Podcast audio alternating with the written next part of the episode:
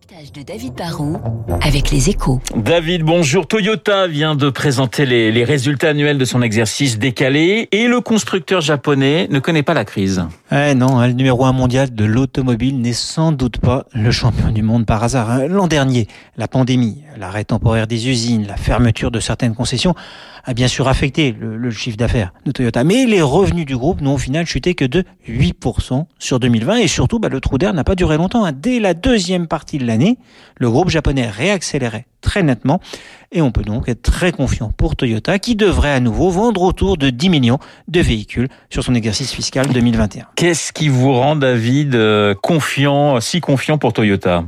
Ben déjà, ils sont numéro un. Et dans cette industrie de coûts fixes, la taille est super importante. En, en, ensuite, c'est avec Volkswagen le seul acteur de l'automobile véritablement mondialisé.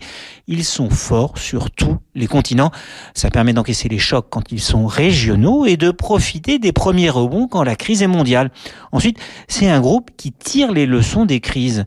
Aujourd'hui, tous les constructeurs auto sont pénalisés, vous le savez, par la pénurie de composants électroniques. Tous, sauf Toyota, pour une raison simple. Après le tsunami qui avait débouché sur la, catastrophe de Fukushima il y a un peu plus de dix ans et mis à l'arrêt plein d'usines, eh ben Toyota, qui est un peu l'inventeur du, du, juste à temps, s'était rendu compte que sur certaines pièces, il n'avait pas assez de stock ou dépendait trop de fournisseurs qui n'avaient qu'un site de production. Du coup, bah, ils ont gonflé leur stock stratégique, diversifié leur base de fournisseurs et obligé depuis leurs fournisseurs à produire sur plusieurs sites. Du coup, bah, en ce moment, ils ont une marge de sécurité qui va leur permettre de profiter plus que les autres de la reprise. Donc, confiance en Toyota à court terme. Et à long terme, David?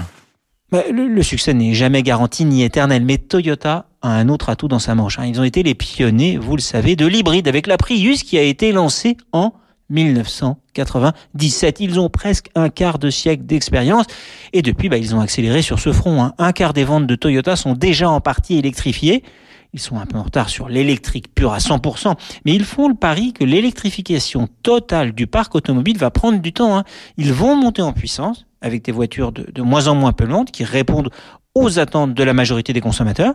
Ils sont peut-être moins branchés qu'un Tesla, mais d'ici 2030, c'est-à-dire dans pas très longtemps, 80% de leurs ventes seront au moins hybrides. Ils auront aussi de l'électrique pure pour ceux qui ne veulent plus d'essence, mais ils ont aujourd'hui les modèles et la quantité pour faire face à la demande actuelle.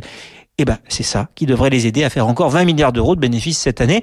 Et avec 20 milliards tous les ans, vous le savez, on peut faire beaucoup de choses. Le décryptage de David Barrou sur l'antenne de Radio Classique dans une petite minute, le journal de 8 heures. Je vous rappelle que mon invité à 8h15 sera l'académicien et historien Pascal